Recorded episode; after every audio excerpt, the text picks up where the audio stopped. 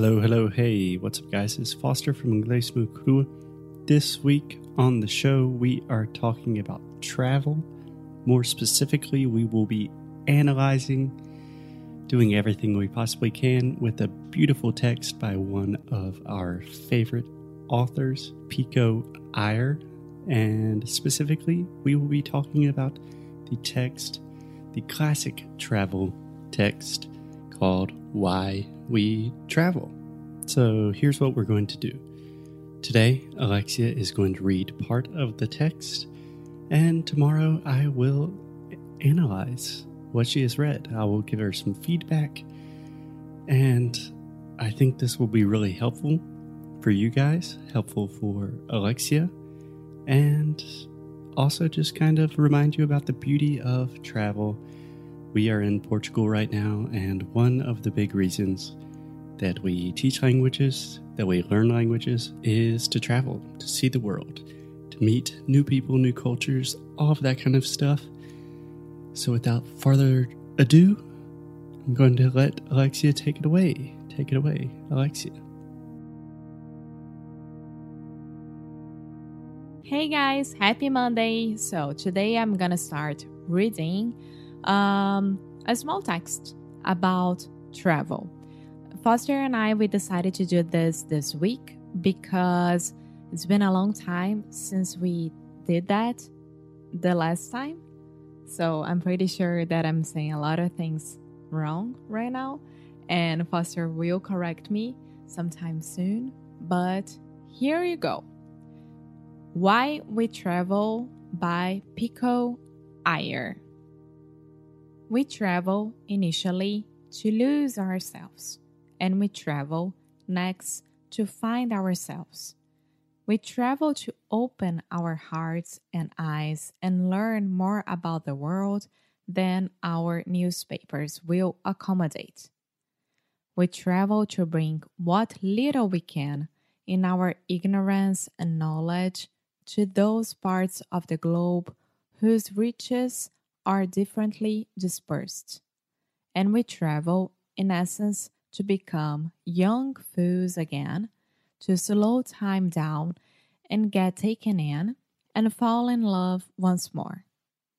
The beauty of this whole process was best described, perhaps, before people even took to frequent flying by George Santayana in his celebratory essay, The Philosophy of Travel.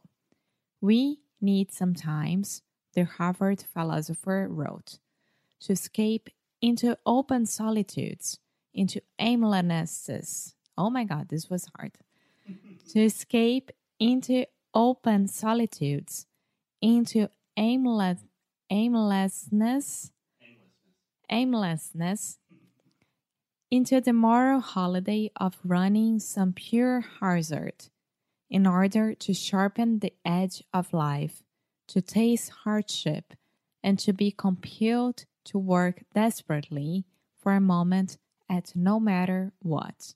I like that stress on work, since never more than on the road are we shown how proportional our blessings are to the difficulty that precedes them.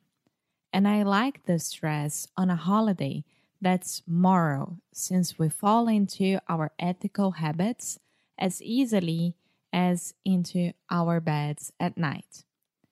Few of us ever forget the connection between travel and travail. Travail. Travail. So, again, few of us ever forget the connection between travel and travail. And I know that I travel in large part in search of hardship, both my own, which I want to feel, and others, which I need to see. Travel, in that sense, guides us toward a better balance of wisdom and compassion, of seeing the world clearly and yet feeling it truly, for seeing without feeling can obviously be uncaring, while feeling without seeing can be blind. Yet, for me, the first great joy of traveling is simple, simply the luxury of leaving all my beliefs and certainties at home and seeing everything I thought I knew in a different light and from a crooked angle. In that regard, even a Kentucky Fried Chicken outlet in Beijing or a scratchy revival showing of wild orchids on Champs Elysees can be both novelty and revelation. In China, after all, people will pay a whole week's wakes to eat with Colonel Sanders. Eh, it's so hard because Colonel here is with L, and I'm reading, so it's Coronel, right? Colonel. Colonel Sanders. Okay, so after all, people will pay a whole week's wages to eat with Colonel Sanders, and in Paris, Mikey Rourke is regarded as the greatest actor since Jerry Lewis. If a Mongolian restaurant seems exotic to us in Evanston, it only follows that a McDonald's would seem equally exotic in Ulaanbaatar or, at least, equally from everything expected. Though it's fashionable nowadays to draw a distinction between the tourist and the traveler, perhaps the real distinction lies between those who leave their assumptions at home and those who don't. Among those who don't, a tourist is just someone who complains. Nothing here is the way it is at home. While a traveler is one who grumbles, everything here is the same as it is in Cairo or Cusco or Kathmandu. It's all very much the same.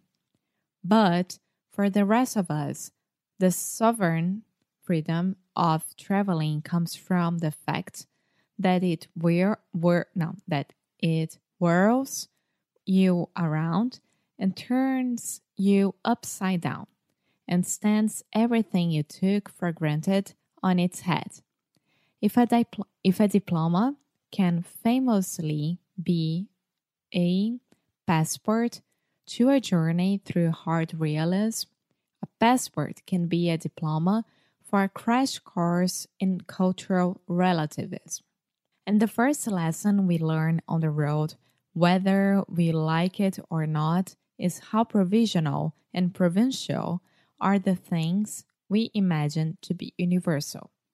When you go to North Korea, for example, you really do feel as if you've landed on a different planet, and the North Koreans, doubtless, feel that they're being visited by an extraterrestrial, too. Or else they simply assume that you, as they do, receive orders every morning from the Central Committee on what clothes to wear and what route to use when walking to work.